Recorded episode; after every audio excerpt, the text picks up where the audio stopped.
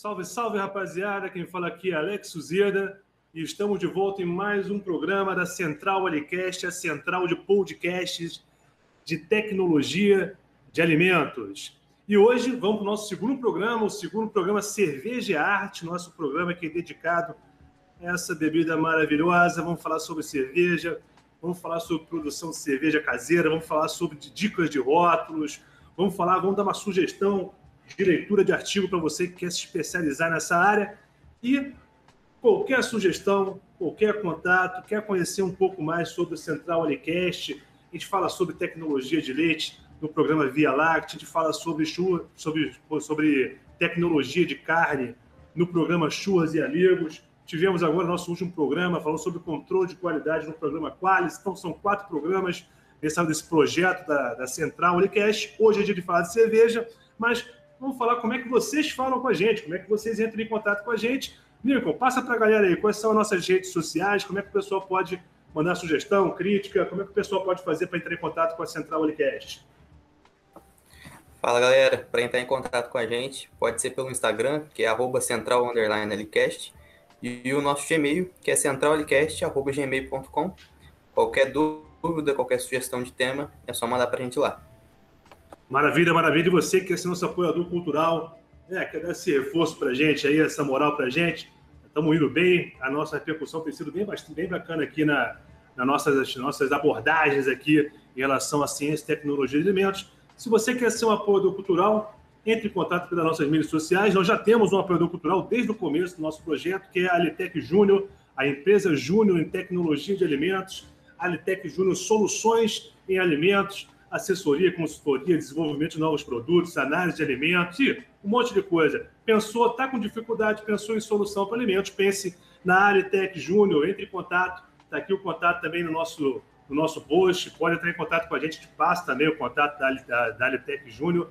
Fiquem à vontade, Alitec Júnior, solução em alimentos. E hoje estou em excelente companhia, quero apresentar aqui os nossos convidados de hoje. Primeiro apresentar, já é parceiro já do Servarte aqui, já é o parceiro do, do pessoal que faz cerveja aqui no sul de Minas. Grande Jean Carlos. É, Jean, se apresenta aí, filho. Fala aí.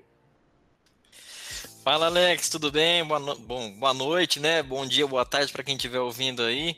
É um prazer estar aqui, agradeço o convite do Alex, do Servate, de toda a galera aí. É, Matheus, também é um prazer estar aqui junto com você, dividindo esse podcast. E vamos lá, Alex, vamos conversar um pouco sobre cerveja, né? É, Para eu me apresentar, bom, eu sou biólogo, sou professor do Instituto Federal de São Paulo, do campus Sertãozinho. Meu, minha linha de pesquisa, minha formação de, de, de doutorado, de mestrado, doutorado é na área de bioquímica. E aí, de 2017 para cá, enveredando nesse, nesse mundo aí das cervejas, né? E a gente foi se, se especializando, fazendo cursos, né? Curso no Brasil, curso fora. E atualmente eh, a gente está com um curso de técnico em, cerva, em cervejaria no Instituto Federal, em Sertãozinho, aqui do lado de Ribeirão Preto. E, enfim, estamos, estamos aí fazendo pesquisa, fazendo extensão, trabalhando com, com cerveja. Maravilha, Jair. Fala já aí. Se o cara quiser fazer um curso lá de, de, técnico em cervejaria, como é que ele faz? O que, que ele procura? Opa, já vamos aproveitar então. É, o técnico em cervejaria, ele é um ano e meio, é um curso de 1.200 horas, gratuito do Instituto Federal, e na metade do ano aí já tem processo seletivo. É, a gente tem um processo de análise de histórico escolar para o ingresso, né? Curso totalmente gratuito, toda a infraestrutura lá, uma planta piloto, é, laboratório de análise, laboratório de química, parte de automação. Nós temos um eixo de gestão no curso também que é bem legal, né? O pessoal já sai de lá sabendo fazer um plano de negócios, trabalhando com marketing, com empreendedorismo. Então é um curso bem, bem completo aí para quem está querendo se profissionalizar na área. Valeu, obrigadão. Não, maravilha. Vamos até deixar aqui no post também o contato, né? Se você quiser mais informações sobre o curso, está interessado. É uma região muito rica né, nessa parte de cervejaria, né, Jean? Muitas empresas, muitas oportunidades. Sim, isso é uma região muito tradicional aqui no estado de São Paulo, né? Região de Ribeirão Preto para cerveja, muita gente conhece, conhece o Pinguim, e agora, né, mais recentemente, a Colorado e as outras cervejarias aqui da região, formando um polo, um polo bem forte aqui. Então, acho que o curso está bem alinhado com a, com a nossa região aqui.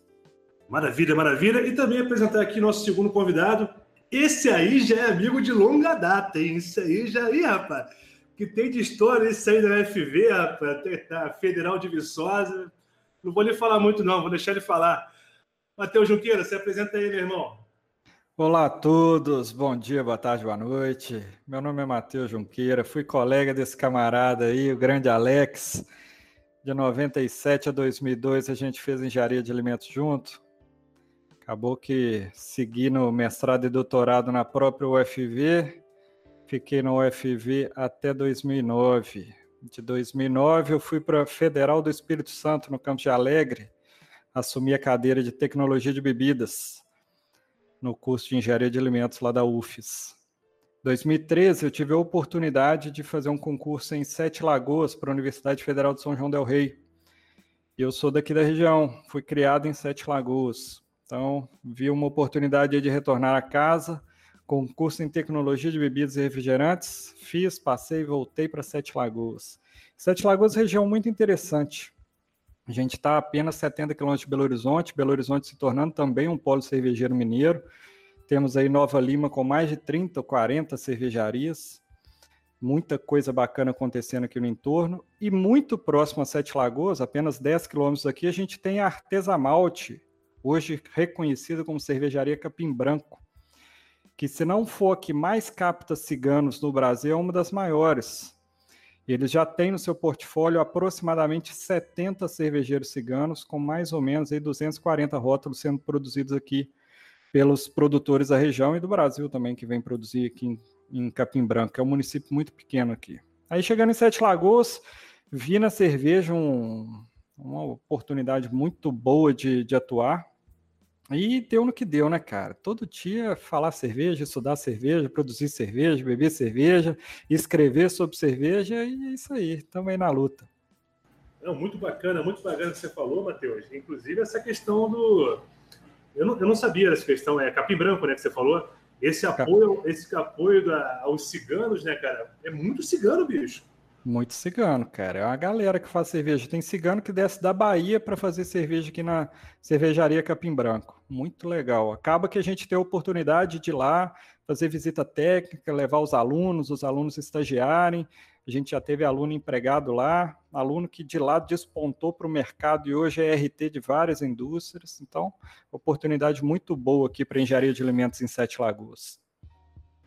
Excelente, excelente. Bom, apresentado nossos Pô, você viu que hoje é uma galera de peso. Hoje não tem juvenil, não. Aqui é só camisa 10. Vamos só falar um pouquinho sobre nosso, nossa condução aqui hoje, como é que vai ser nosso programa. Primeiro a gente vai fazer aquele tradicional giro de notícias, né? Com três notícias, uma falando sobre é, cervejeiro caseiro, como é que é nessa questão do cervejeiro caseiro hoje no Brasil. Então vamos fazer um debate rapidamente sobre cerveja low carb, o que, é isso, que novidade é essa que a Ambev está trazendo para o mercado. E depois vamos falar um pouquinho sobre o livro Cerveja Artesanal e Automação, como automatizar sua produção caseira, livro do Matheus, né? Vamos fazer aquela, aquela resenha em cima do livro, o que, que se trata o livro, como é que a gente pode conseguir informações importantes para a gente que faz cerveja em casa. A maioria da, da do pessoal aqui já está ou começando, já faz cerveja em casa por, por, já, já faz bastante tempo, né? Então, de repente, algumas dicas importantes em relação a isso. Nosso segundo, nosso segundo bloco é o Papo de Boteco. Vamos falar um pouquinho sobre a relação da cervejaria com o meio ambiente um artigo bem interessante, bem atual, inclusive até aqui na, na, na resenha aqui de bastidor, a gente falou sobre essa questão, muita coisa acontecendo. Então a gente vai falar um pouquinho sobre essa questão também da, dessa relação entre as cervejarias e a questão ambiental, né? Tem pegado muita cervejaria por aí. E depois, no nosso happy hour, vamos falar sobre a cerveja Deus, vamos falar bem dela ou mal dela, será que ela vale tudo isso? Qual que é a característica da produção da Deus? E vamos entender um pouco mais sobre essa cerveja, tranquilo? Então vamos lá, vem com a gente. Está começando agora o Cerveja Arte. Bom, então nosso primeiro bloco a gente vai fazer um giro de notícias, né? E a nossa primeira notícia, ela vem é, do site Pão e Cerveja, tá? Então fica aí já o registro da fonte.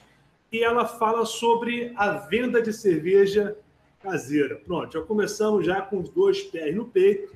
Então, esse, esse artigo, né, essa notícia fala sobre uma discussão antiga e sem conclusão, que é essa possibilidade ou não de se vender a cerveja caseira. Os caseiros têm essa oportunidade de poder comercializar suas cervejas. Então vamos ao artigo. A discussão sobre a permissão para a venda de cerveja caseira é tão antiga quanto o ato de produzi-la.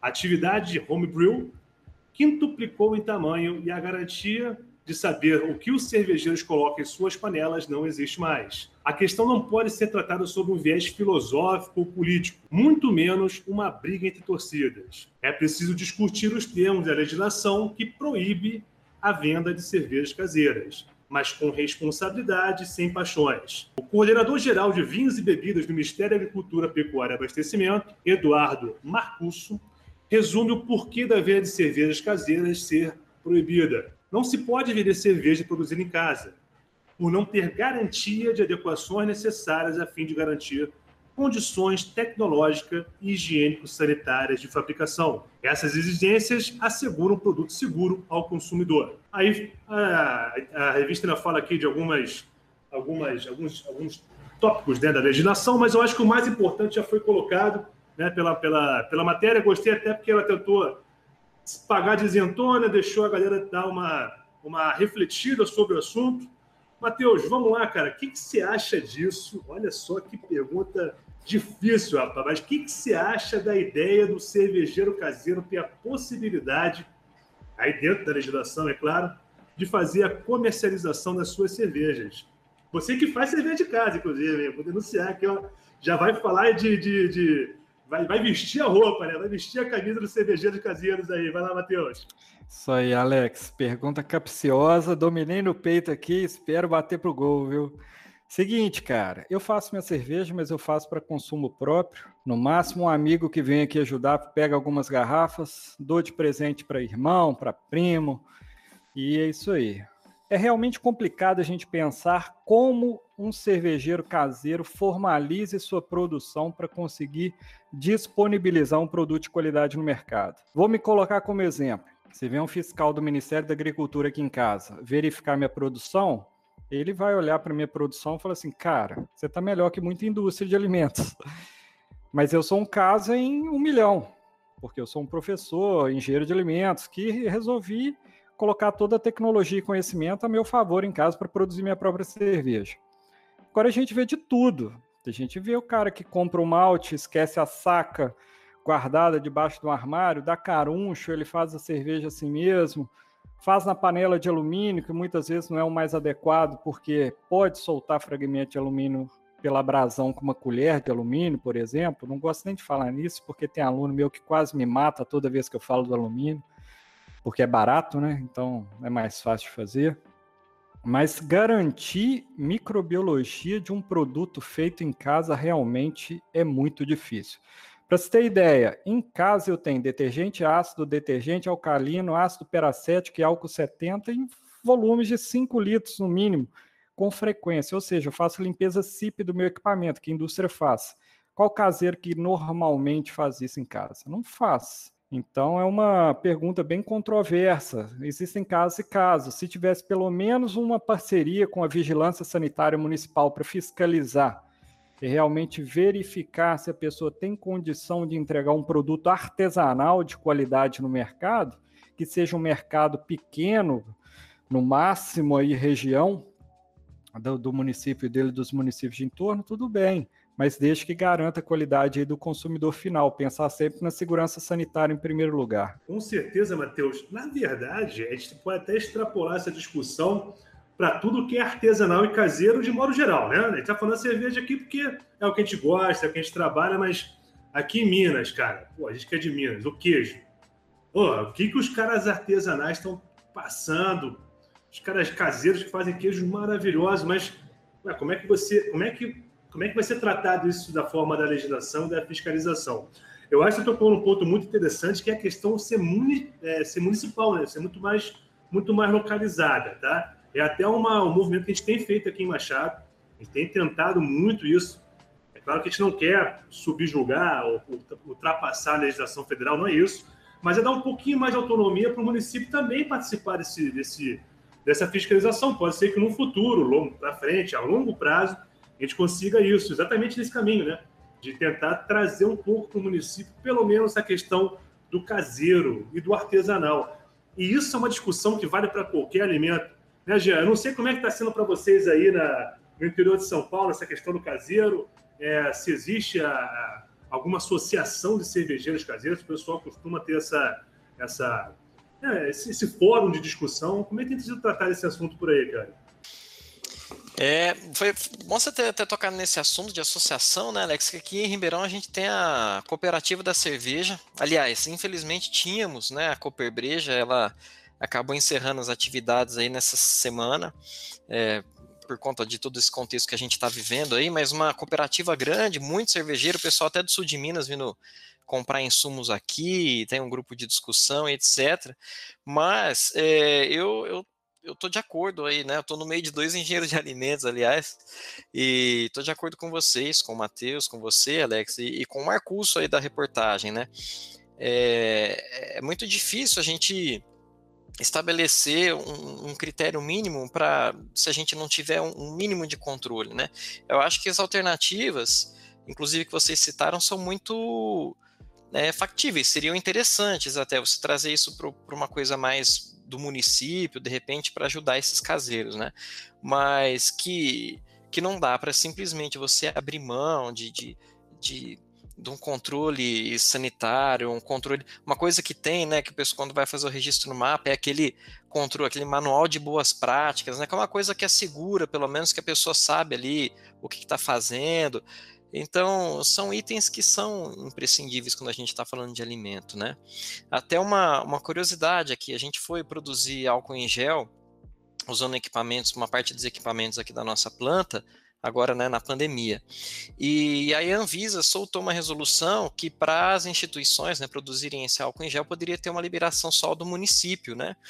E aí veio uma fiscalização municipal aqui da vigilância sanitária e foi muito bem feita, né? Diga-se assim de passagem, é, foram muito é, é, até assim, instruindo, né, não só fiscalizando, mas também instruindo algumas coisas do modo certo de, de agir, agir e foi muito bem feita o, o, o, trabalho deles ali, bem próximo com a vigilância municipal. Então, acho que foi uma experiência interessante, quem sabe, né, possa ser aplicado para os caseiros. Mas uma coisa que, que a notícia traz algumas opiniões, né, de que, não, isso tinha que ser fazer e vender e pronto, acabou, né? Meio que sem controle, aí acho que aí já não dá, né? Não tem jeito, né, pessoal? A gente está falando de, de, de, alimento, tem que ter segurança, né? É, inclusive eu estava conversando que aqui em Machado a gente acaba tendo contato muito, muito grande com o pessoal, e tem muito caseiro aqui, né?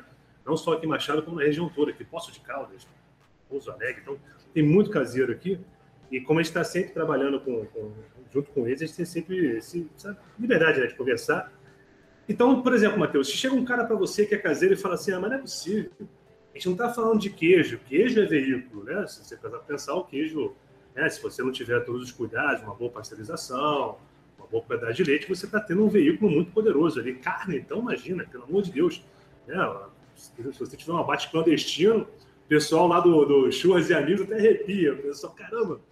Agora, se você parar para pensar, aí sim, tecnologicamente, a cerveja pode não ser um veículo tão é, propício, né? Já porque tem um pH mais baixo, tem uma quantidade de álcool. Se chegar um cervejeiro caseiro com esse argumento para você, tu acha, tu consegue dar um pouco de razão para ele? Como é que você enxerga essa questão, cara? Cara, eu até acredito que dentro do fermentador, do balde, da bombona, o produto dele esteja adequado, sim, mas dependendo das condições que ele vai fazer o invase e das condições que estão as garrafas que ele vai fazer esse invase, ele não tem como garantir que o produto vai estar inócuo e seguro para o consumidor final. É, com a forma dele arrolhar, se vai oxidar ou não.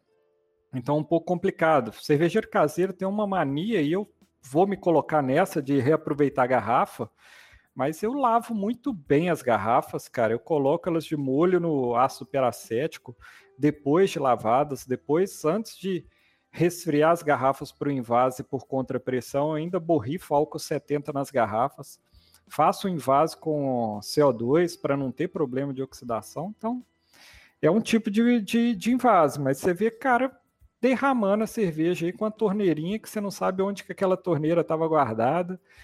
É a mangueirinha que ele chupa de dentro do balde com a boca, então é difícil. Como é que você vai garantir que o produto do cara é bom? A gente tem cervejeiro caseiro consciente, mas tem aquele cara que vai fazer volume para vender para ganhar uma grana. Então é difícil realmente é, colocar essa responsabilidade aí na mão simplesmente de uma lei municipal e falar assim, ah, pode tudo. Não é assim, né, cara? Infelizmente, né, cara? Infelizmente, eu, tenho que concordar contigo. Até porque eu também sou caseiro, tá? E com todo. Com, gente sempre, a gente sabe, né? Gente sempre tenta. A gente tem um carinho com a nossa cerveja, né, cara? A gente que é caseiro e estuda, gente tem um carinho com a cerveja muito grande, mas a gente sabe. Isso você falou de colocar a boca aí, cara, eu já vi isso, os caras fazendo. Teria o que faz qualquer jeito. Eu não te perguntei, hoje Jean, tu é caseiro também? Tu faz cerveja em casa, cara? Sou também, sou também. Eu tenho, já vou te falar sinceramente, tem um tempinho que eu não faço, estou voltando a montar minhas coisas aqui. A gente levou algumas coisas lá para o instituto antes da pandemia, coisas pessoais mesmo. Você vê que a gente mistura as coisas, né? leva para lá nossas coisas. E, e aí veio a pandemia. Estou vendo aqui, o pessoal está concordando comigo. E aí veio a pandemia, as coisas ficaram lá fechadas, e eu também aqui por motivos pessoais, né? Eu tive uma filhinha bem nesse, nessa fase de pandemia aí, aí a cerveja, minhas coisas ficaram guardadinhas lá no instituto. Mas aí agora já tô. Semana passada eu já fui buscar umas coisas lá para retomar. Então vamos recomeçar aqui, que não dá para ficar muito tempo parado, não. Não, maravilha. Então a discussão fica até melhor. Agora, os três são caseiros, então a gente sabe muito bem como é que é a realidade. E aí eu tenho uma pergunta para você, Jean. É, realmente, cara, se você for para pensar, é, que, qual é a grande reclamação do caseiro? É para dar o um passo do caseiro para o registrado, né, para alguma coisa já dentro da legalidade, com toda a parte de, de produção higiênico, sanitárias, processos, produtos, toda a questão de registro, que não é fácil, a gente sabe disso, né? Eu trabalho com isso, inclusive estou até tentando registrar né, também uma cervejaria agora. Então, a gente sabe que não é um processo muito simples e que envolve muito recurso. É, qual que é o papel, cara, da, o que, que te pode fazer? Aí a gente, como quem trabalha e estuda e, e ama esse segmento que é a cervejaria, o que, que pode ser feito? O Matheus mesmo falou até anteriormente, né, que tem uma cidade, depois o Matheus pode até falar um pouquinho mais sobre isso, de uma cidade que tem mais de 70, é, uma, uma, cervejaria, na verdade, que está é, atendendo mais de 70 ciganos. Isso talvez seja um bom caminho, né, para você fazer essa transição. Aqui em Machado está montando a primeira incubadora aqui da região, incubadora de cerveja, registrado no mapa, tudo certinho. A, a, o Instituto dá essa possibilidade do cara sair do caseiro, dar um respiro, entender, primeiro entender como é que é todos os processos, toda a questão do DPF, qualidade, legislação, seleção de matéria-prima, enfim, tudo que envolve né, essa questão, e também ter o equipamento dele ali, ele poder contar com alguém para fazer essa produção para ele. Você acha que esse é o caminho? É um salto muito grande, né? Primeira pergunta. E existe, esse, seria um bom caminho? Existe uma outra possibilidade para a gente dar um apoio maior para essa galera, cara? O Alex, acho que você foi muito feliz aí, até na, no, no, preâmbulo da pergunta já, porque a, a realmente para o caseiro fazer essa transição, esse salto é, é, é longo, é, é, alto, né? Para ele abrir de cara uma, uma fábrica, uma indústria cervejeira, existe é, várias etapas e um investimento alto. É, o cigano ele tem sido uma grande forma de, de, testar, de conhecer melhor, de testar o mercado, né? Da, da pessoa aprender e, e, enquanto isso desenvolver seu, seu plano de negócios, né, começar a entender melhor do negócio para não se aventurar de repente, né? Às vezes o caseiro também, muitas vezes ele é um entusiasmado e, e esquece que a cervejaria é uma empresa, né?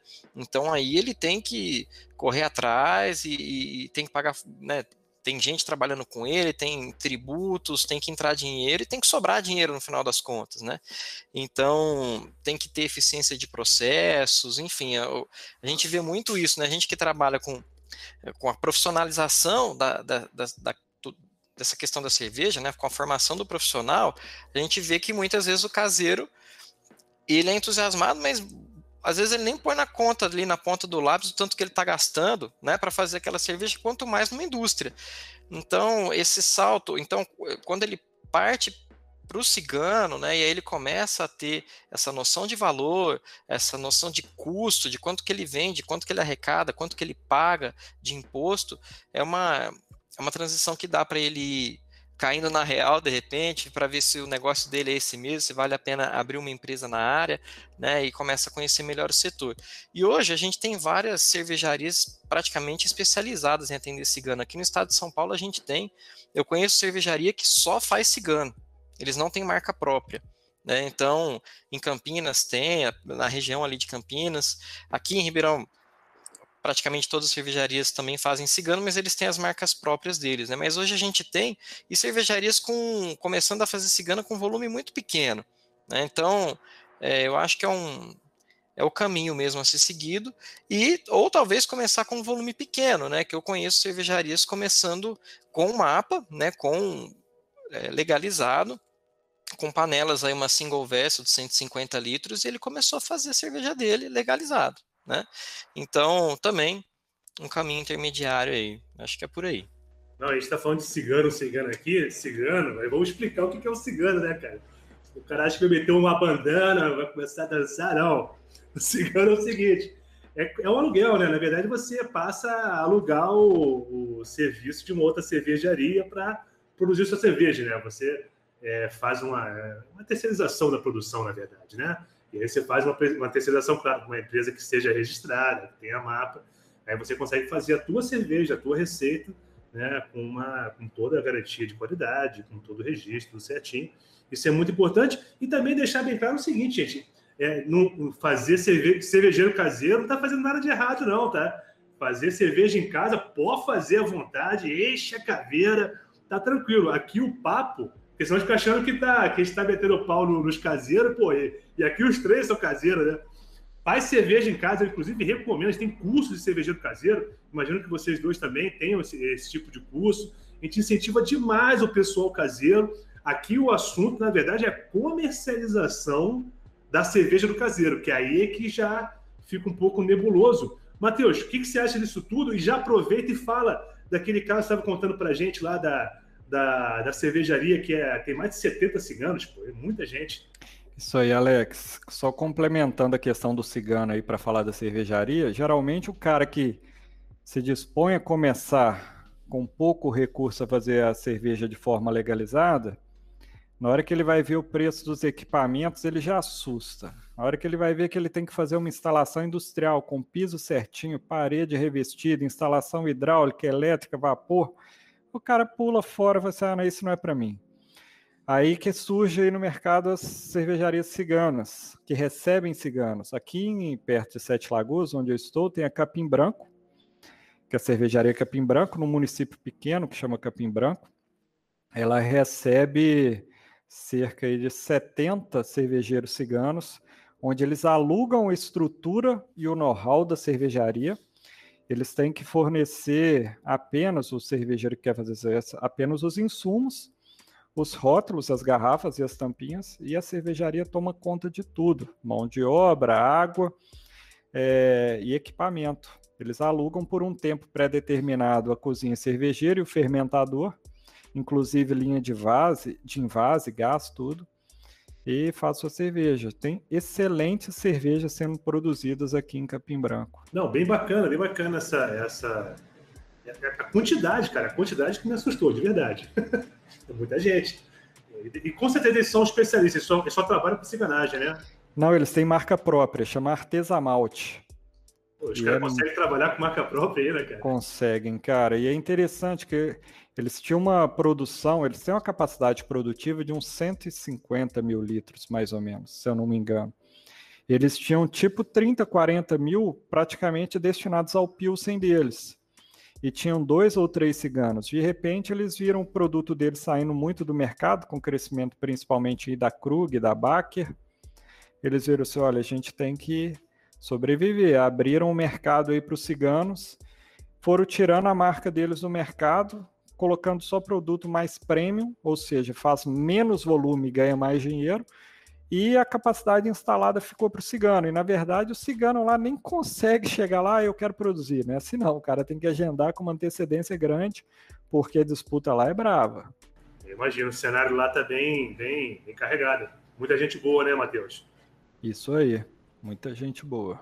Não, maravilha. Assim, então, na verdade, assim, está só trocando algumas opiniões aqui a respeito disso. É claro, você pode pensar de uma maneira diferente. Gente está só trocando aqui uma ideia sobre qual que é o posicionamento. E outra coisa, para desmistificar esse negócio do, do, da fiscalização, legislação, o fiscal, no fundo, é um grande aliado, gente. O cara tá ali para deixar a coisa acontecer. Imagina, tenta se colocar como, como consumidor, certo? Então, sempre reclama de fiscalização, né, que ah, aqui as coisas. a fiscalização tá aí para isso. Não sei se concorda comigo, né, Jean? O, o fiscal é um grande aliado nosso, né, cara? Concordo, concordo sim. A gente tem contato aqui com alguns fiscais do mapa, o pessoal super gente boa, interessado em ajudar. É, a gente tem fiscal que vem, inclusive, trabalha aqui conosco com outros temas de indicação geográfica, etc. Né? Mas, assim, sempre é uma convivência muito tranquila com eles e no sentido de fazer cumprir o que deve ser feito, né? Orientar, às vezes, a cervejaria, né? Do, do, do como que deve proceder. Mas é isso daí mesmo, não tem não, não, não tem esse tabu não com a fiscalização do mapa, na verdade é interesse deles que as cervejarias consigam cumprir os requisitos que são exigidos e consigam abrir as portas e produzir e, gerar, né, produzir cerveja, gerar renda e é isso aí. Maravilha, maravilha. Vamos então para a nossa segunda notícia no nosso giro de notícias. Bom, a nossa segunda notícia é sobre low carb, cerveja com menos calorias, Michelob Ultra é a aposta da Ambev. Vamos à matéria. A matéria é da revista Beer Art. Vamos ao que a matéria traz para a gente em relação à cerveja low carb. Com a Michelob Ultra, a Ambev avança na disputa por dois mercados combinados. O de quem aprecia cervejas leves e o que valoriza bebidas com menos calorias e menos carboidratos, o que pode ser resumido com o conceito de vida equilibrada. Então, esse low carb está associado exatamente a uma bebida com teor de carboidratos menor, né? com um valor calórico menor por consequência. Marca do portfólio global da companhia, via Abimbev, a Michelob Ultra tende a se tornar mais presente no mercado brasileiro a partir de agora. Com apenas 3,5% de teor alcoólico, é uma American Light Lager, claro, com arroz em sua composição o que contribui para o seu corpo leve. Cada garrafa long neck contém apenas 2,4 gramas de carboidratos e 79 calorias. E é até interessante, geralmente você não tem essa informação de caloria em garrafa de cerveja, né? Cervejas comuns costumam ter entre 40 e 50 calorias por 100 ml. Conforme a Ambev, a Michelob Ultra conta com uma etapa de mostura mais prolongada e isso permite uma quebra maior dos carboidratos dos cereais. O resultado é uma cerveja com menor nível de carboidratos e calorias, devido ao seu consumo ao longo da fermentação. Daí, mais, um, mais uma possibilidade, né? A gente está sempre estudando possibilidades.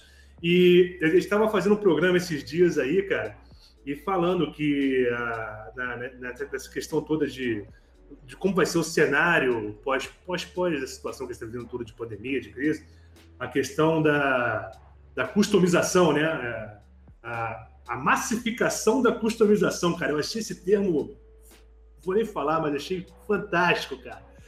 A massificação da customização, ela vai bem nesse caminho, né, Jean? Esse negócio do low carb aí, eu acho que os caras. Acho que a Ambev deu mais uma dentro aí. O que, que, você acha? Tu acha que pega isso, cara?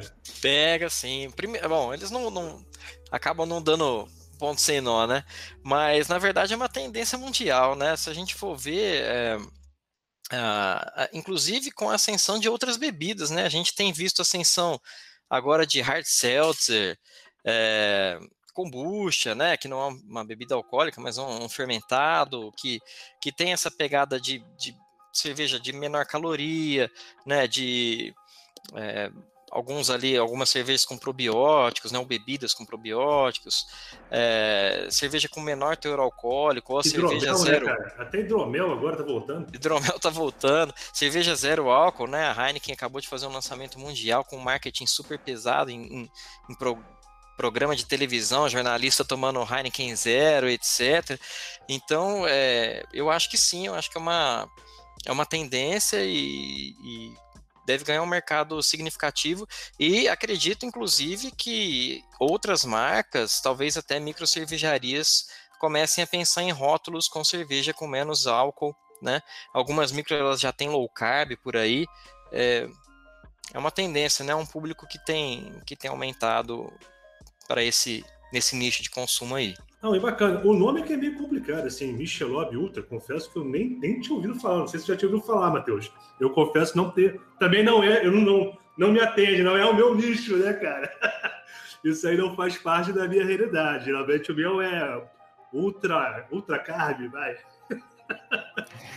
Cara, eu tô mais ou menos nessa linha aí, viu, Alex?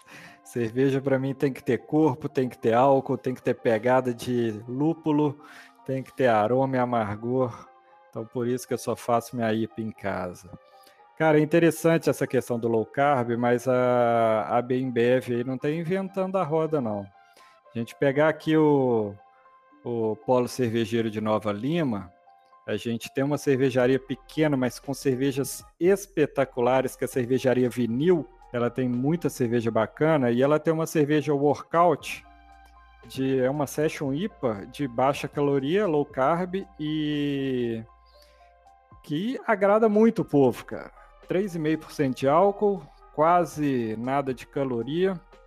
E outra que tem aqui na região também, região de Ipatinga, em Minas Gerais, é a Bruder com duas linhas aí, a Bruder Baixa Gastronomia e a Bruder. Como que chama a outra Bruder? Nossa, cara, me fugiu. Alma Cevada. As duas cervejas deles aí com baixa caloria. Fazendo merchan para os caras de Minas também, né? Mas são, são cervejas boas de baixa caloria. A baixa gastronomia até tem uma questão aí meio estranha que fala que é zero caloria mas o laudo da própria cervejaria mostra que não é zero nada, só que tem uma faixa de variação aí que você pode alegar que é zero. Então eles usam isso daí. Mas é tendência, cara, tendência. E uma coisa interessante, Jean, nos Estados Unidos já tem até uma cervejaria que é do, do dos antigos donos da Vals, a Novo Brasil. Um dos produtos que eles estão comercializando lá que vende bastante é kombucha alcoólica com vários sabores, a nova da, da Novo Brasil, a cervejaria em San Diego. Os caras estão bombando, cara, estão rachando. O Thiago Carneiro e o Zé Felipe criaram também a Carrep em BH de kombucha, que está batendo de frente aí com o mercado de refrigerante. Isso eu acho muito bacana. Cara. Esse, essa, essa, essa linha né, de trabalhar com kombucha veio do nada, né, cara? Ninguém viu, assim, a gente até está acompanhando a parte a gente que tra trabalha na área, a gente até vê. Mas não imaginava que a aceitação do público fosse ser desse jeito, cara.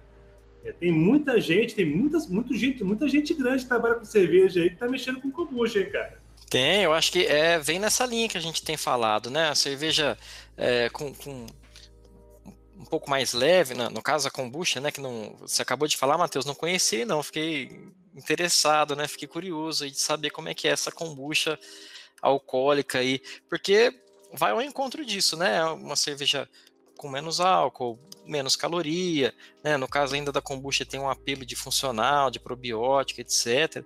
Então acho que, que tem público tem público para isso, né? A gente eh, falou das micros, eu até lembrei aqui também em São Paulo tem a cervejaria Campinas, eles lançaram uma IPA zero é, também, então não, não experimentei ainda. Mas é uma tendência. Tanto é que até a gente estava falando do mapa aí agora há pouco, na última notícia, a, a instrução normativa a 65, né, que é foi o último pique da cerveja, de 2019, ela deixou bem claro ali o, o, conceito de cerveja light, né, já na, na legislação, então reflete um pouco dessa demanda que, te, que tem vindo aí, né, cervejas de baixa caloria.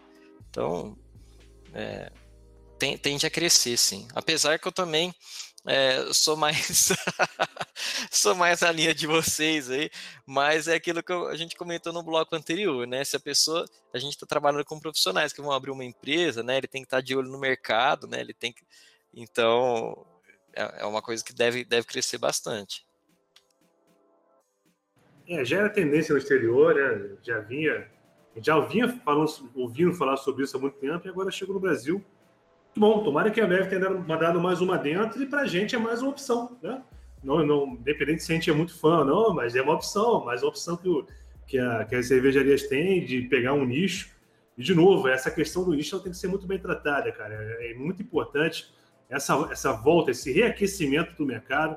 Vai ser muito, muito importante quem tiver essa visão de pegar certeiro no nicho, vai conseguir muito dinheiro, vai conseguir muito sucesso. É assim que esperamos. A melhor forma de você contornar a crise é exatamente isso, com bastante inovação, com ideias criativas e acertando o seu público-alvo. Vamos torcer para tudo certo. Muito bem, e a última notícia do nosso giro de notícias não é bem uma notícia, mas vamos aproveitar, vamos colocar como notícia. É notícia, né? Tá, apareceu no jornal, é notícia. Eu vi no jornal, então é notícia. vamos falar um pouquinho sobre o livro Cerveja Artesanal e Automação: Como Automatizar Sua Produção Caseira, que é do nosso convidado é, Matheus Junqueira.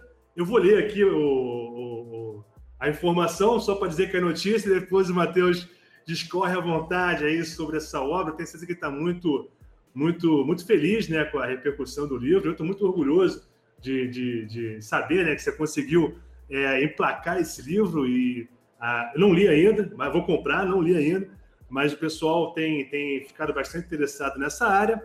Então, este livro traz um pouco da trajetória do Matheus com a cerveja artesanal e como ele produz sua própria cerveja em casa. Já falamos sobre isso aqui, o cervejeiro caseiro.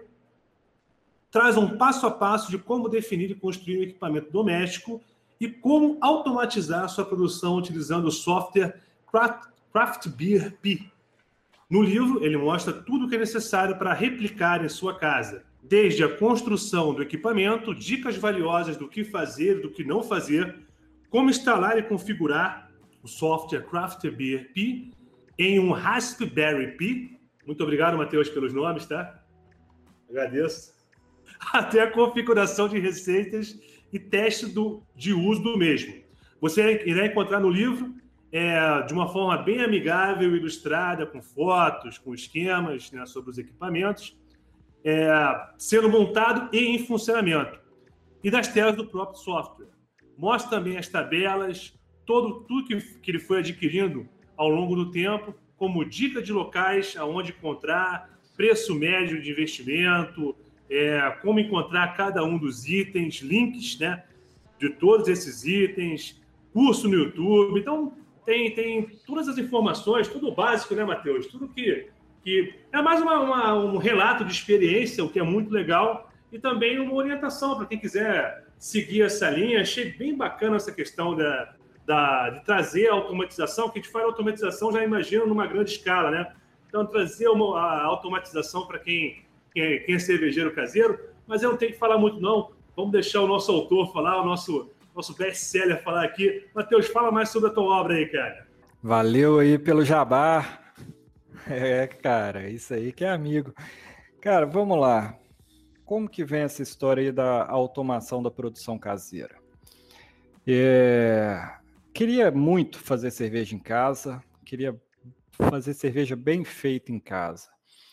Lá no, na universidade a gente tinha lá as panelinhas de alumínio, a gente começou fazendo no fogão. Isso desde 2009, lá no Espírito Santo, depois em 2013 na UFSJ. Em 2014 eu tive a felicidade de entrar um grande amigo atual lá, o professor Jean, que o cara é de controle de automação. É...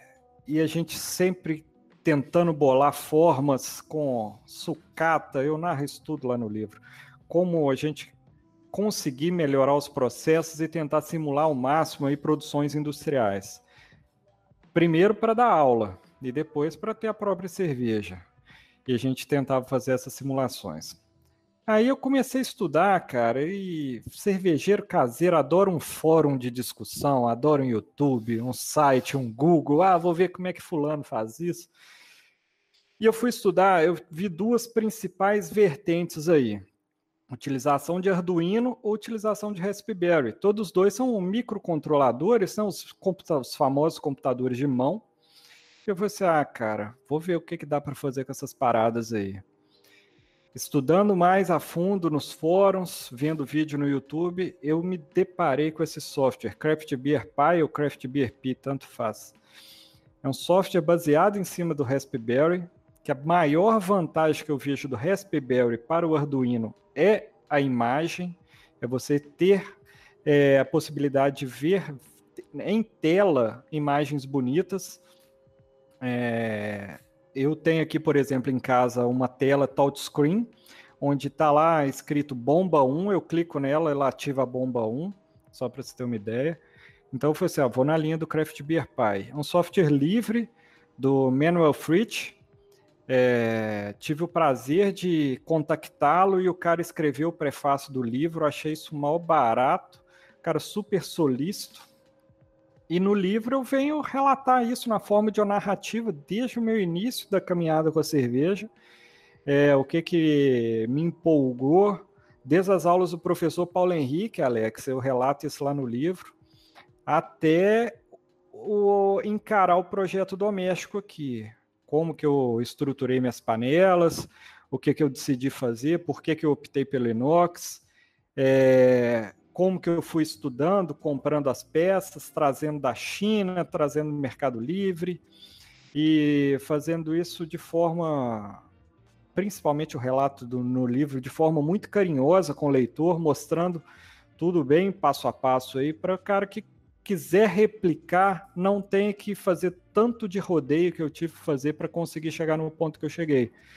E o mais interessante do, do software é que o cara pode automatizar uma panela, pode automatizar só uma geladeira, fazer um controle simples ou controlar tudo que ele quiser. Igual em casa aqui eu controlo duas bombas inox, três resistências, uma geladeira e faço todo o controle de receita e de fermentação no meu software e ensino no passo a passo como fazer isso no livro. Então, tive uma receptividade bem bacana aí dos primeiros leitores. Passei esse o rascunho desse e-book para um grande amigo, Cristiano Lima, lá de Viçosa, que é cervejeiro caseiro e usa o mesmo software. Ele fez a revisão técnica. O Cristiano Pires, que foi nosso veterano na UFV, fez a revisão técnica, meu colega de trabalho aqui. Então foi uma coisa bem bacana de ser feito e é quase um nascimento de um filho, né, cara? Você escrever um livro é uma coisa muito bacana. Quando fica pronto e você vê ele na forma diagramada, bonitinha lá, fica bem legal. Aí eu pude perceber a tua, a tua empolgação, cara. Você pode, pode ter certeza que é contagiante, assim. Quando saiu, é. ele não tá querendo falar, ele tá fazendo esse, essa conversa toda aí, mas já tá no top 10 da Amazon. Tô mentindo? Vai, vai, vai, joga para cima agora. Tá, tá. Foi. Já, porque a Amazon atualiza isso por dia, né, cara? Eu fiz o. divulguei nos, nos fóruns, nos grupos de cervejeiro no Facebook, principalmente. No LinkedIn divulguei bastante também. E nos grupos de WhatsApp. O livro em inglês ele ficou no top 2 no Canadá, ficou em top 4 é, no Brasil, o livro em português. E, e assim, é muito bacana. Você faz uma divulgação da parada no grupo certo, o povo empolga, engaja e compra seu livro e depois vê um feedback positivo, cara. E o mais doido da história, o povo está me cobrando o livro em inglês na versão impressa. A gente está em pleno 2021, indústria 4.0 aí bombando, o mundo da tecnologia, do mundo digital, e o povo quer pegar o livro na mão para ler. Cervejeiro é muito raiz, né, cara? É muito bacana essa história aí do cara querer ter o próprio livro e depois colocar ele na estante junto dos outros livros cervejeiros lá. Isso é muito legal. É que cervejeiro caseiro gosta de aparecer, né? Quer fazer ali a estante, quer mostrar. Ô, Jean, quer fazer uma pergunta para o Matheus? Cara, na verdade eu quero parabenizar o Matheus, assim, porque é uma coisa que a gente tem falado bastante. É da falta da literatura em português, né? E principalmente feita por brasileiros, né? A gente até está tendo algumas traduções agora, que é um trabalho bem importante que está sendo feito, né? É, a gente começou quando a gente fez a primeira compra, a gente sabe disso porque foi comprar livro para o curso, né? Os livros todos em inglês e a gente tem pouca literatura especializada em português, mas principalmente feitas por nós, né? não só as traduções. Então a gente tem cientistas, a gente tem grandes universidades, grandes pessoas aqui para que, que trabalham no assunto, que têm competência, né, para desenvolver e para escrever. E que bom que o Matheus foi um deles aí e, fez esse livro em português, em inglês e feito por brasileiro. Então, show de bola. Só levantei a mão aqui para dar os parabéns para o Matheus. Maravilha. E, Matheus, tu acha que essa linguagem que você usou assim, mais. Não, não mais simples, né? Porque para quem escreve livro sabe que nunca é simples, né? Mas você usar uma linguajar mais é, mais próximo do leitor, né? Tentar trazer o leitor mais para a tua experiência. Esse talvez tenha sido um grande, uma grande sacada de vocês aí, cara, porque não é, é raro isso. Geralmente o cara quer pavão, né? Quer botar um monte de termo técnico, quer. Você acha que essa ideia de trazer o leitor um pouco mais para a tua experiência foi, foi importante, foi chave aí para esse sucesso, cara? Cara, a gente vive um mundo hoje onde tudo tem que ser o mais próximo possível de replicável, né? O cara tem que ter aquele sentimento assim, ó, fulano fez dessa forma e o jeito que ele tá me falando tá me deixando à vontade para tentar. Então minha pegada foi mais ou menos essa. E eu fiz de, um, de uma forma até bem interessante, cara, que foi o seguinte. Comecei a escrever o livro, tô lá escrevendo, mó empolgadão, lá sentado escrevendo, escrevi o livro nas férias, tinha recém-operado o joelho, estava podendo fazer porra nenhuma, desculpa o palavrão aí. Resolvi escrever o livro, sentei a bunda na cadeira. Continua, tá liberado. Sentei, sentei a bunda na cadeira, tô lá escrevendo, mó empolgadão, contando lá desde 2000 e... Que 2000? Desde 1997, entrada na, na UFV. E eu fui para e falei, pô, mas vai que o cara tá pensando na automação, mas ele ainda não sabe fazer cerveja. Então, meu livro não começa no capítulo 1. Ele começa no capítulo 0, que é um cursinho básico, bem informal também, de como fazer cerveja em casa no YouTube. E o livro traz o link para o YouTube para o cara ver lá um videozinho de uma hora. Sei que é um saco assistir um vídeo de uma hora no YouTube, mas eu falo lá desde matéria-prima até invase por Prime, é, num vídeo que eu gravei no YouTube que faz parte do livro, cara. Então eu tentei trazer o máximo assim de amparo para o leitor, é, ser o mais próximo possível. É uma, é uma narrativa, é um relato bem passo a passo, bem informal, na parte que tem que ser informal. Na parte técnica do livro, eu coloco o passo a passo da forma como deve ser feita, com todos os detalhes possíveis, e dou no livro várias dicas do que não deve ser feito, como deve ser feito, por que, que deve ser feito dessa forma. E, e, é isso aí, cara. Foi, foi um barato escrever o livro. Cara, eu imagino, mas você, você fez faz todo sentido. Você cativou o cara primeiro e depois você foi passando na parte técnica. Você foi, você foi trazendo as informações, são realmente as informações relevantes, né? O que é relevante. Cara, mais uma vez, parabéns, cara. Fico muito feliz com essa, essa notícia aí. Vou comprar teu livro, vou, vou dar uma, uma estudada nisso. Quem sabe a gente não consegue dar uma melhorada, inclusive nas, nas próprias atividades, né? no próprio processamento lá da, da da própria CV, do, próprio Servart, né, para trazer mais, mais ganho para a gente, até porque a nossa escala também, dependendo da, da, atividade, precisa ser um pouco menor, se aproxima do caseiro e aí a gente consegue, de repente, um ganho. É, eu não sei se deveria falar isso, editor, se não for depois de quarta, mas parece que tu dá para conseguir até um ganho bacana aí na, na, na, no rendimento, cara. Tem, tem, tem uma história aí de ganho de rendimento, como é que é isso aí? Cara, é verdade, bicho. Se você trabalhar bem suas rampas aí, você consegue ter um ganho de rendimento interessante.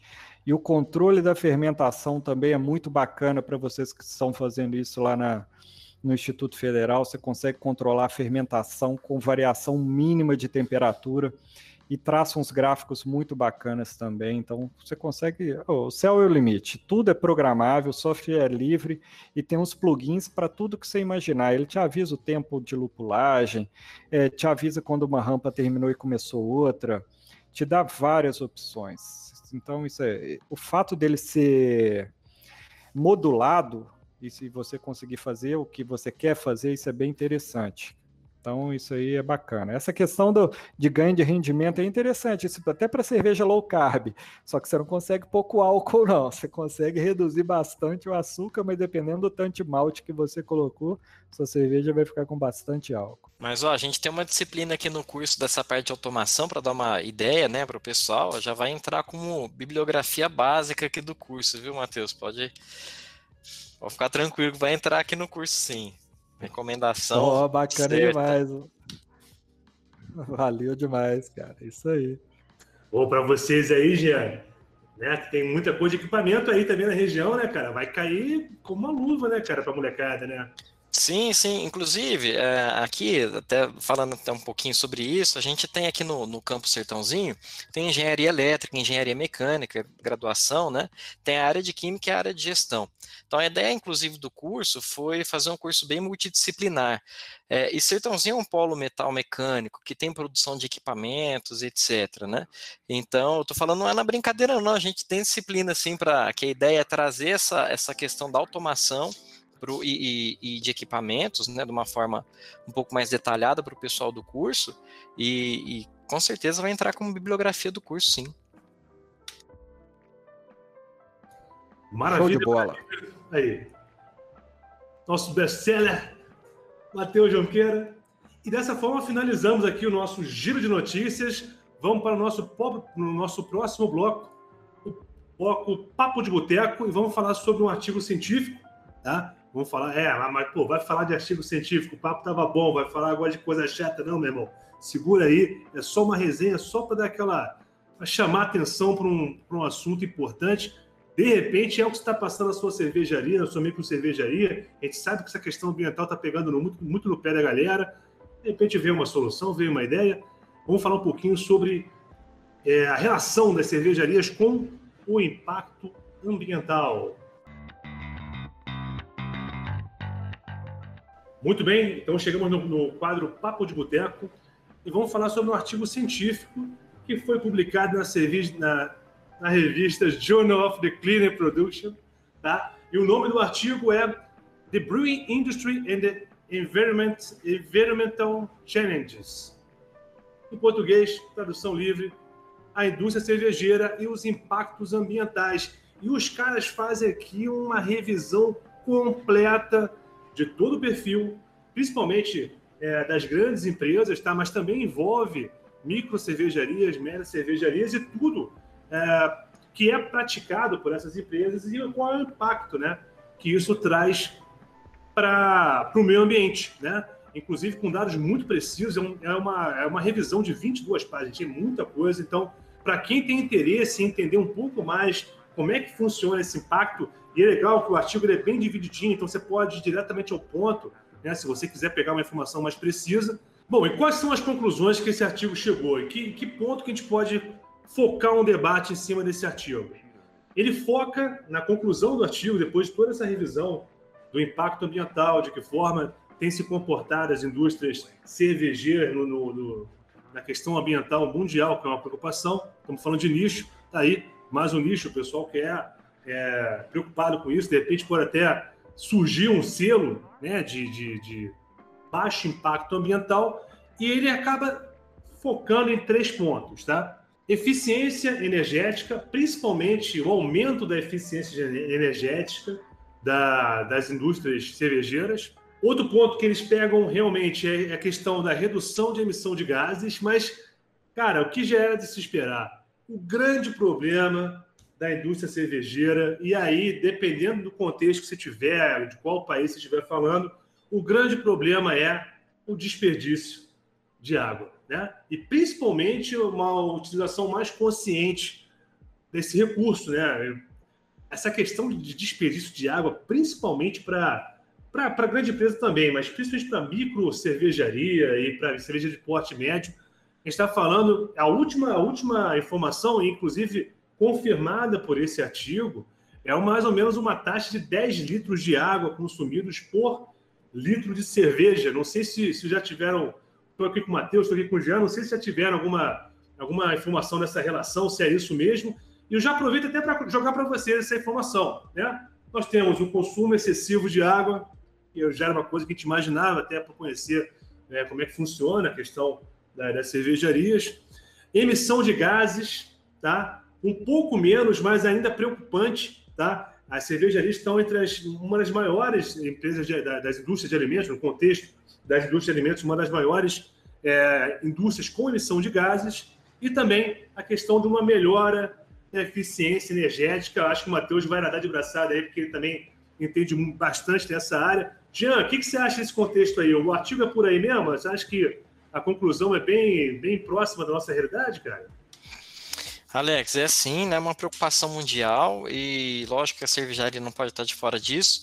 principalmente por conta da, do, do, alto consumo de água mesmo. Né? Aliás, todos os temas, né? eficiência energética, é, emissão de carbono, é, tudo isso que a gente tem vivido, a pesquisa tem ido muito nesse sentido de minimizar, de melhorar rendimento, para diminuir a emissão de carbono, melhorar a eficiência.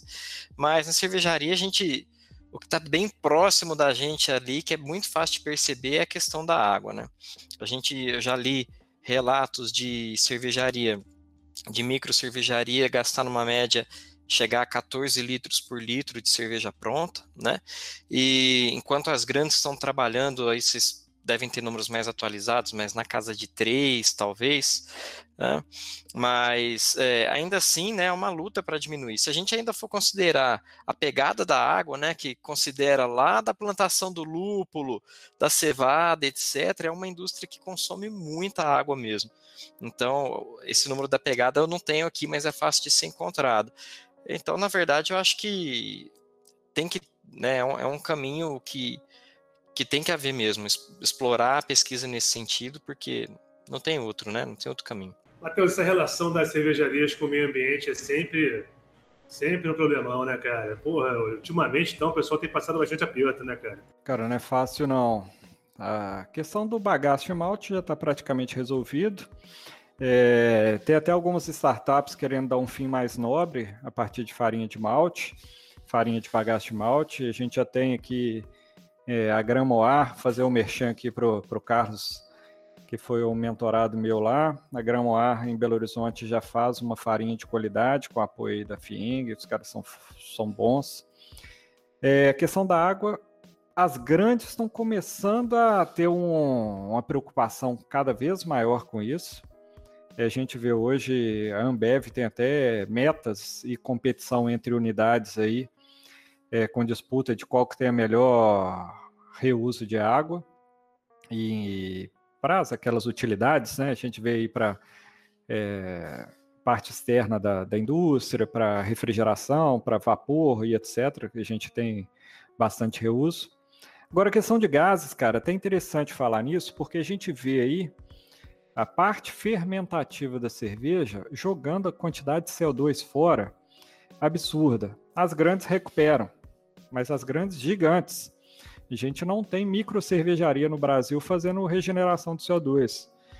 E é até engraçado falar disso, que o meu vizinho aqui de condomínio, está construindo, ele é dono da Prússia Beer, e a gente está começando a estudar, vai fazer uma parceria junto para fazer um, um projetinho aqui de regeneração de CO2 para pequeno, para micro cervejaria, porque essa pegada aí de carbono zero, de crédito de carbono, de, de dano ao meio ambiente com excesso de CO2 que se lança na atmosfera, vem de encontro com a capacidade que a indústria tem de produzir seu próprio CO2 e parar de ficar refém aí dos fornecedores de CO2. Ficar comprando CO2 quando você está jogando CO2 fora é meio assim contraditório, né? Tá certo que os equipamentos que a gente tem hoje de regeneração de CO2 importados são muito caros, inviabiliza para o pequeno. Mas sendo um produto nacional aí competitivo, pode ser uma coisa interessante ser pesquisada, estudada, e isso aí a gente vai tentar tocar isso num curto prazo aí. Excelente, Matheus. Inclusive, essa, essa essa pegada de começar a trazer essa tecnologia para ser desenvolvida aqui no Brasil já passou na hora, né, cara? Não só nessa questão, tá? Em outras questões também. Gente já vem conversando no nosso último programa, a gente falou sobre isso também. Já passou da hora de começar a ficar um pouquinho mais independente, né, cara? Com certeza. E essa questão do CO2, principalmente, a gente vê o dano diretamente é, ao ambiente e o custo no bolso do, do, do, empresário. Então, as duas coisas vão se unir. O cara vai falar assim: olha, eu sou mais sustentável e eu tenho um custo a menos. E sendo uma tecnologia nacional com essa pegada sustentável, e possivelmente ele vai poder financiar o equipamento pelo BNDES, vai ser mais ou menos na linha do fotovoltaico. A grana que o cara ia gastar de energia, ele vai pagar o financiamento do equipamento CO2. Então, isso pode ser uma, uma estratégia interessante para um futuro próximo. Eu achei a comparação com o fotovoltaico muito pertinente, cara. É exatamente isso. A galera tá todo mundo, todo mundo, pô, tem financiamento. E você, a, a médio prazo, você consegue já recuperar esse valor, por que não? Vamos embora, vamos nessa. Jean, para vocês aí, como é que tem sido a relação que está vendo aqui também, só a parte do consumidor, né? A pressão do consumidor para que você seja sustentável, né? Para que você reduza emissões, para que você tenha um consumo mais inteligente da água, mas o outro lado nosso é a fiscalização, mais uma vez, olha aí, cara. pessoal que vem em cima para. Até agora, em cima da cervejaria, o pessoal tá pegando bem pesado, né, cara? Como é, que, é o cenário em São Paulo? O pessoal tá, tá apertando mesmo? O pessoal tá, tá, tá, tá chegando junto das cervejarias aí, cara?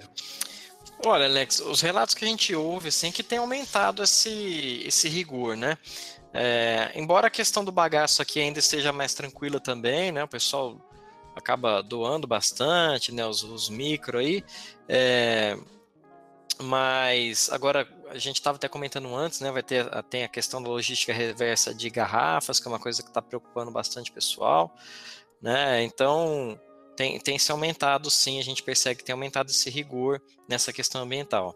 Maravilha. Ficou curioso? Quer saber um pouco mais? Quer se interessar um pouco mais sobre essa área? Quer se especializar? Quer conhecer algumas soluções? De repente tirar uma ideia, alguma alguma visão diferente, né? Para que você encontre uma solução para esse problema dá uma olhadinha, link no post, tá aí o link, vai estar o link, o link para vocês aí do, do artigo. Dá uma olhada, vale a pena, excelente leitura.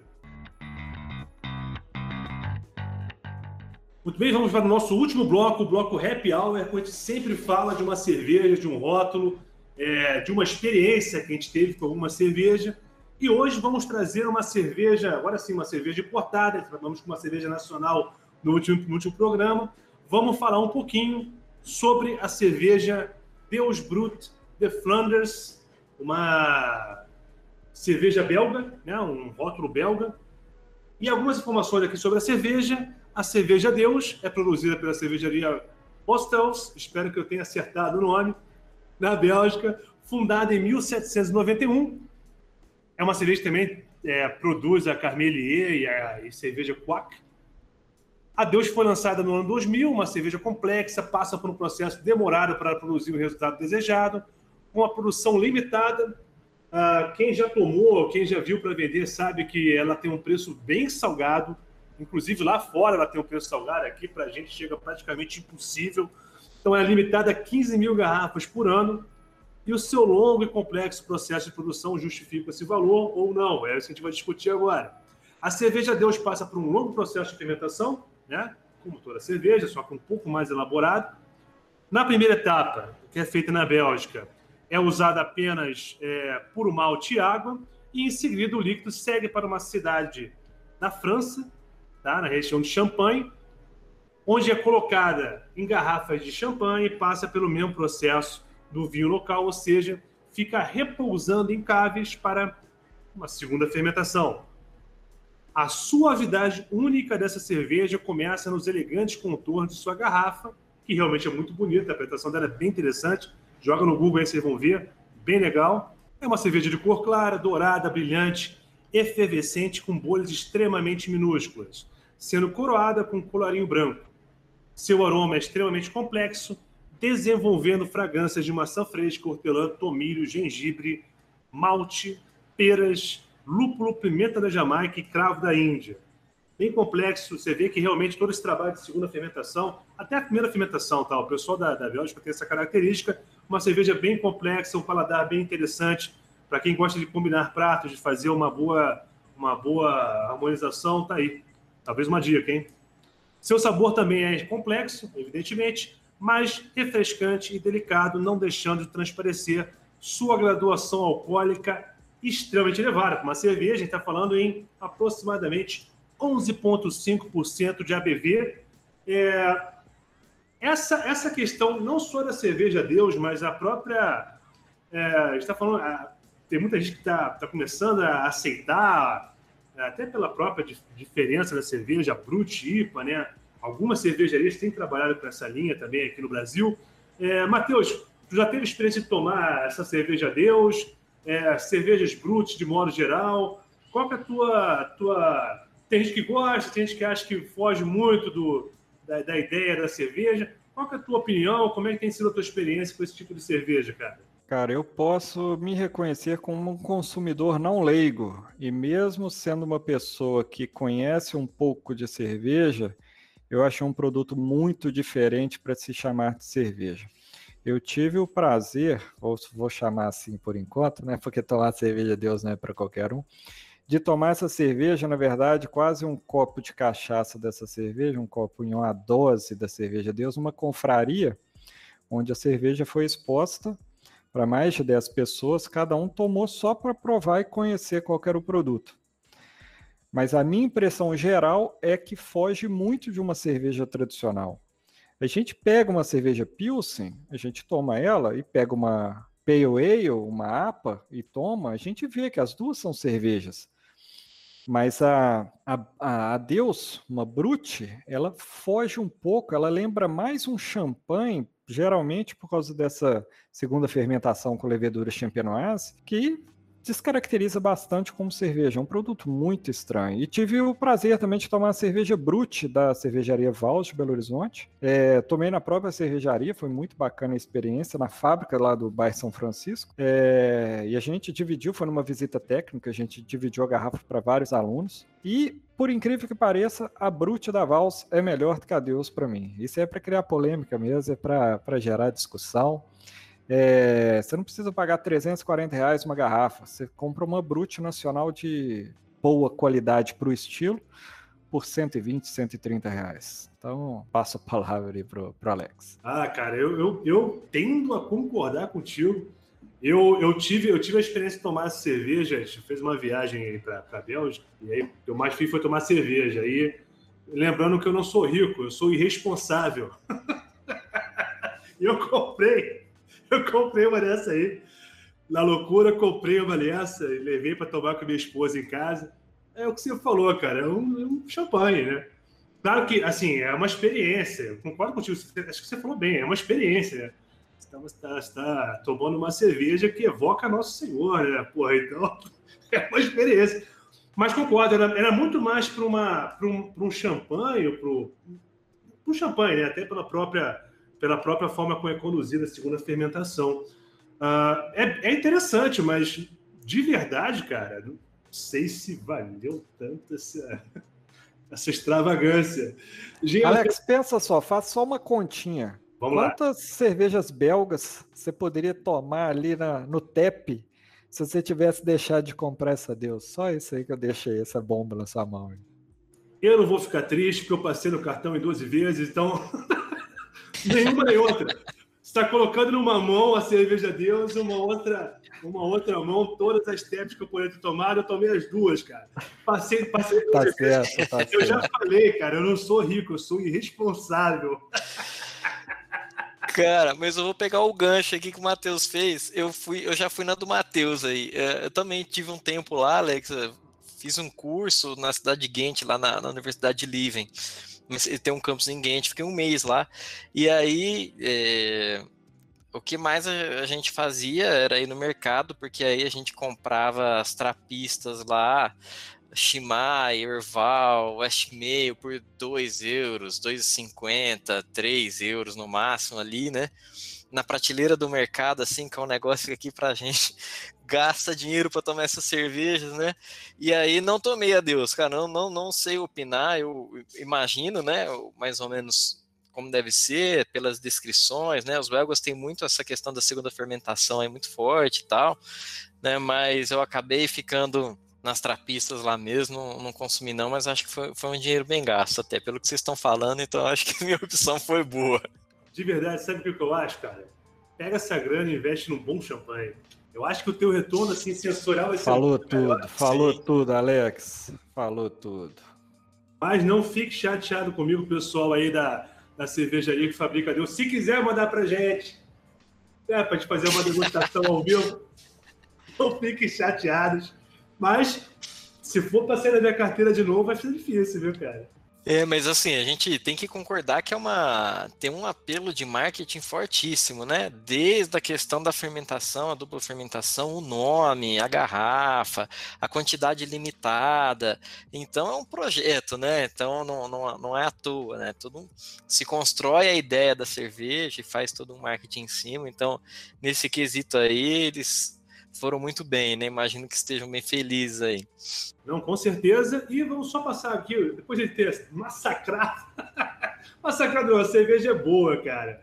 Eu só acho que ela não vale o preço que, ela, que o pessoal cobra. Mas é, a cerveja com certeza é boa. Essa ideia do, do, do, do complexo, do paladar, é bem verdade. Então vamos passar aqui a, a, ficha. É só que a gente não pode comprar, né? Porque a gente fica no pau. Mas vamos passar aqui a ficha dela. É, o estilo dela é uma Bière Brut, Champenoise, uma garrafa de aproximadamente 750 ml. Acabei de ver aqui, ela está sendo a 350 reais a garrafa, só para vocês terem uma ideia do, do quão caro que é essa cerveja. Coloração dourada, serviço ideal para a rapaziada aí do, da gastronomia, né? Um abraço para vocês. É, temperatura ideal de serviço entre 6 a 8 graus Celsius. Ganhou vários prêmios, vários prêmios. Cerveja do ano, é, melhor cerveja nova, campeã da, da, da, Copa de Cerveja, uma série de, de, de, prêmios aqui. Uma aparência bem límpida, um amargor muito baixo. Talvez isso é o que mais tenha me incomodado. E depois eu tenho uma pergunta para fazer para vocês em relação a isso. Um aroma de maçã fresca, hortelã, gengibre, pera, malte, é, cravo da Índia. O copo é o copo de champanhe, né? o copo flute é, teor alcoólico de 11,5 e sugestões de harmonização. Conversamos aqui com nossos gastrônomos aqui de plantão, sugeriram frutos do mar, principalmente ostras, que eu achei fantástica a combinação, peixes e frutos do mar em geral, né? Camarão, enfim, é, assim por diante, mas pratos muito leves para combinar com uma cerveja também muito leve. Uma harmonização por pareamento talvez seja mais interessante para essa cerveja. Mas deixa eu perguntar uma coisa: dá para dizer que a cerveja é isso, Jean? Será que dá para. Não sei se já tomou essa Brute aí nacional, né? Essa aí, Brute mas essa alteração tão radical da cerveja, que nem o Matheus falou, dá para dizer que é cerveja ainda, cara? O que você acha? Vamos, vamos polemizar. Polêmico, hein, Alex? Porque se a gente cair nessa linha aí, também vai ter o pessoal que vai falar assim, pô, você gosta de sour, sour tá, não é cerveja, é cerveja azeda, não tem amargor, tem muita fruta, tem muito acético, né? Ah, eu acho que é uma questão de gosto, né, cara? No fundo, o, importante é experimentar, é o pessoal fazer cerveja, a gente é, ver o que existe. No final é bom porque, de qualquer forma, você está falando de cerveja, né? Você está trazendo inovação para o mercado. A pessoa vai tomar uma vez, nem que for só para experimentar uma cerveja diferente, né? Por mais que ela não goste, né, mas ela vai tomar ali. Aqui não tô, não tô mais falando da Deus, né? Tô falando de cervejas excêntricas aí, ou muito diferentes do que a gente está acostumado. É, então gera inovação, gera notícia, gera comentário, então a pessoa experimenta nem que for só uma vez ali. E, mas eu acho que a tendência é acabar vai, vai chegando nas clássicas, né? A hora que você vai escolher a sua ali para tomar no momento, no final de semana, para acompanhar alguma comida que você gosta. Aí eu acho que a gente acaba indo, eu pelo menos, né? Mais para as clássicas mesmo. Aquela cerveja se joga em casa, né, cara? Projeto com o time, tá tudo prontinho, já sabe como é que funciona. Concordo contigo, concordo contigo. Mas também a gente não pode ser, a gente não pode discriminar muito, não. Vamos colocar todo mundo no bloco de cerveja, cada um na sua, né? Cada um com a sua particularidade. Acho que é bem por esse caminho. Bom, então vamos para nossas considerações finais. Não se esqueça de nos seguir nas, nas redes sociais. Lincoln, tá aí ainda, filho? E aí? Quais são as nossas redes sociais, cara? A gente tem o nosso Gmail, que é o centralalicast.gmail.com e o Instagram, que é arroba central_alicast. Qualquer dúvida, sugestão de tema, é só mandar pra gente lá. Seguindo nossas redes sociais, você vai estar por dentro de tudo que acontece nos nossos bastidores, informações, quer mandar uma pauta, uma sugestão de pauta, quer entrar em contato com a gente, está com dúvidas, Mande perguntas para a gente, a gente vai estar aqui para ajudar a gente no que for possível. Lembrando que aqui na Central Lecast, a cada semana a gente vai trazer um assunto diferente. Né? Tem aqui o Cerveja Arte, tem o, o programa Via Láctea, que trata só sobre tecnologia de leite, tem o, tem o pessoal do Churras e Amigos, que fala sobre tecnologia de carne, e o pessoal do Qualis, que fala sobre qualidade de alimentos. Lembrando, nosso apoiador cultural, Alitec Júnior, precisou de soluções para alimentos, está precisando dar uma corrigida no seu processo, análise, quer trabalhar melhor um novo produto, entre em contato com a Alitec Júnior, link no post para você entrar em contato, todas as informações aqui, conversa com o pessoal, eles conseguem fazer um preço bem bacana para vocês, bem acessível. E se você quiser ser apoiador cultural da Central Unicast, também entre em contato pelas nossas, nossas redes sociais.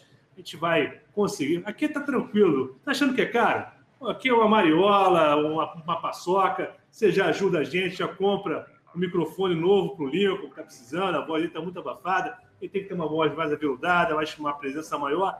Ajuda a gente aí com esse apoio cultural. Então, fechando o programa de hoje, considerações finais. Meu grande amigo Jean, parceiro, parceiro de projeto. Muita coisa bacana vindo por aí, tenho certeza. Jean, quais são as suas considerações finais, meu amigo? Pô, Alex, eu só quero, só tenho a agradecer, viu? Obrigado pelo convite.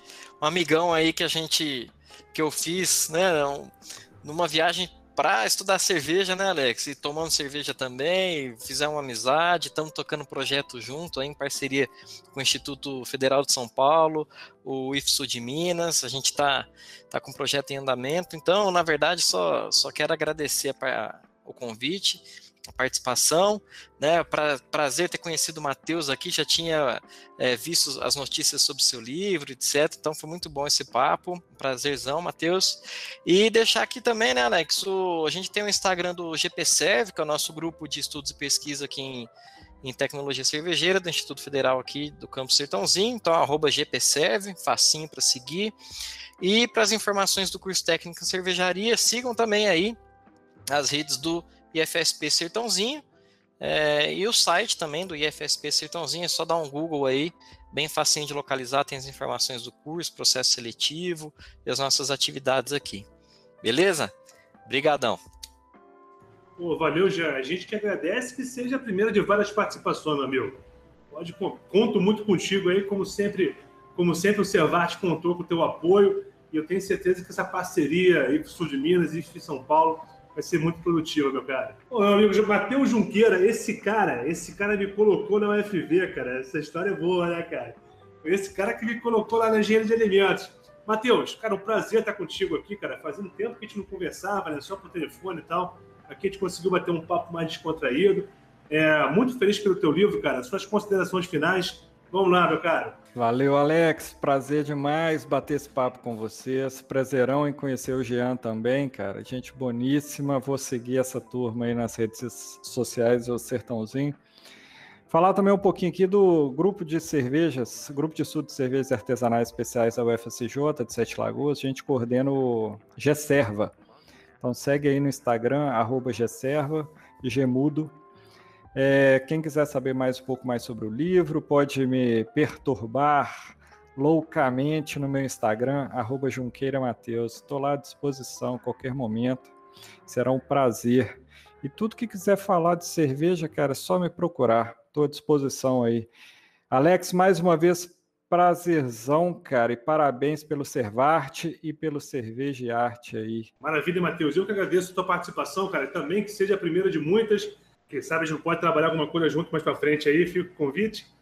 Tá certo? E para todos vocês, quem estiver escutando a gente até agora, um grande abraço para vocês. Estaremos de volta aí no mês que vem. E a todos vocês, se cuidem e saúde. Saúde. Saúde, valeu, um abraço.